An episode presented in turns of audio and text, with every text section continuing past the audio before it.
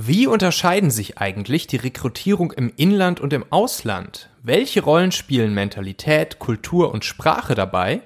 Und wie ein professionelles Pre- und Onboarding von ausländischen Mitarbeitern dazu führt, dass die Rekrutierung im Ausland auch wirklich erfolgreich wird. All das wirst du aus dieser Folge mitnehmen. Meine lieben Talente-Hacker, herzlich willkommen bei Folge 184 des Talente-Podcast aus Hamburg.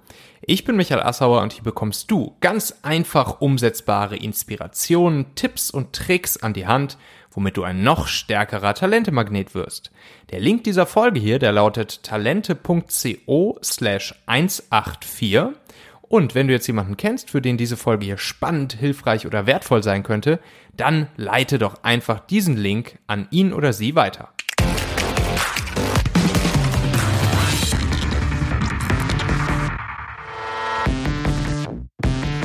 Hallo Michael, hier ist Lars Holdorf. Hier kommt mein Input für deinen Podcast und zwar zum Thema Auslandsrekrutierung. Es gibt nach meiner Beobachtung drei wesentliche Voraussetzungen für erfolgreiche Auslandsrekrutierung. Erstens, man sollte unbedingt strategisch an die ganze Sache herangehen. Häufig starten gerade solche Projekte über Zuruf äh, aus Aktionismus etc. Das ist in der Regel vorab schon zum Scheitern verurteilt. Der zweite Punkt, der ganz wichtig als Voraussetzung ist, ist unbedingt die Stammbelegschaft im Blick halten. Denn auch die sollte auf das Thema Auslandsrekrutierung ganz bewusst vorbereitet werden. Und die dritte Grundvoraussetzung für Erfolg ist ganz einfach durchhalten. Auslandsrekrutierung ist eher ein Marathon und nicht einen kurzen Testlauf, den man einfach mal macht und dann die Erwartung hat, dass man schon nach vielleicht zwei, drei Monaten die finalen Resultate sehen kann. Kommen wir jetzt zu den fünf Tipps für erfolgreiche Auslandsrekrutierung. Tipp 1. Unternehmen sollten sich unbedingt bewusst machen, dass Inlandsrekrutierung in vielen Punkten etwas ganz anderes ist als die Auslandsrekrutierung.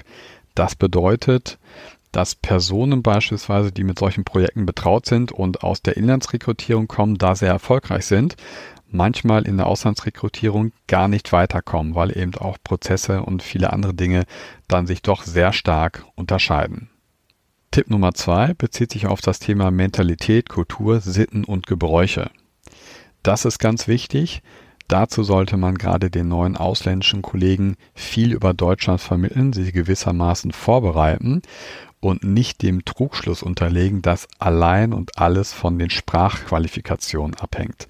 Wer nicht so gut Deutsch sprechen kann, der tut sich zumindest dann leichter, auch für die heimischen Kollegen, auch vielleicht für Kunden, wenn er zumindest ein gewisses Basiswissen hat über Mentalität und Kultur in Deutschland. Also ein ganz wichtiges Trainingsthema. Der dritte Punkt ist Onboarding. Onboarding noch einmal viel stärker als äh, bei inländischen Mitarbeitern ist hier sehr bedeutend für den Erfolg weil die Mitarbeiter mit sehr viel Unsicherheit starten, denn das System ist neu, die Sprache ist neu, sie wissen nicht, wie das Unternehmen tickt und so weiter. Und deshalb ist ein professioneller Onboarding-Prozess, der idealerweise nicht erst mit dem Arbeitsbeginn in Deutschland startet, sondern schon während der Preboarding-Phase, also im Prinzip nach Zeichnung des Arbeitsvertrags oder der Absichtserklärung, einen Arbeitsvertrag einzugehen. Da sollte man die Leute professionell an Bord holen und auch nach dem Jobbeginn in Deutschland diesen Prozess noch mindestens ein halbes Jahr, besser ein Jahr fortführen. Und wer jetzt schon Angst hat, oh, wie viel Arbeit ist das denn, den kann ich beruhigen. Natürlich sollte man diesen Prozess weitgehend automatisieren.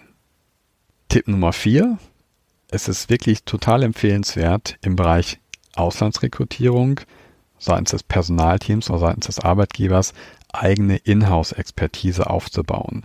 Denn wenn ein Unternehmen sich gerade zu Beginn mehr oder weniger blind verlassen muss oder möchte auf eine Personalagentur, dann hat sie natürlich ein absolutes Wissensdefizit gegenüber dieser Agentur und kann eigentlich den Prozess gar nicht so richtig verstehen und beurteilen und vor allen Dingen auch nicht die Dienstleistung richtig bewerten.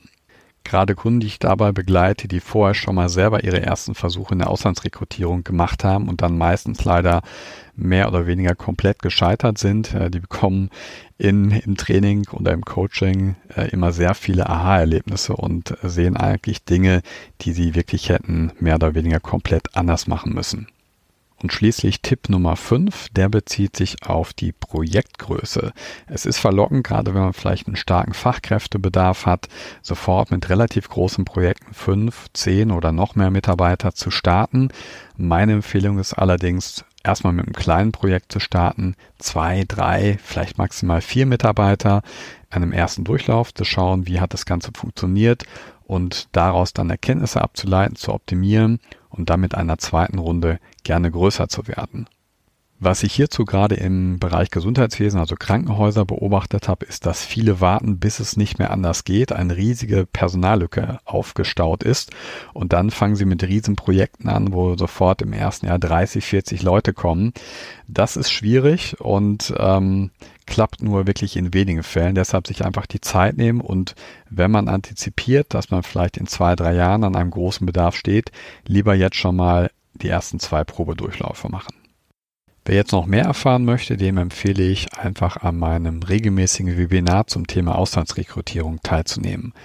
Alle Informationen dazu unter www.reperimus.de slash Webinar. Ja, den Link zum Webinar vom lieben Lars Holdorf, den findest du natürlich auch nochmal hier in den Show Notes dieser Podcast-Folge. Und die nächste Folge am kommenden Montag, die solltest du auch nicht verpassen, weil es wird die Folge Nummer drei von insgesamt fünf Folgen sein rund um das ganz, ganz, ganz heiße Recruiting-Thema des Performance Recruitings. Und da gehen wir einen äh, Trick durch, den du für deine Performance-Anzeigen nutzen kannst, wenn du schon Performance Recruiting nutzt oder wenn du es vielleicht lernen möchtest.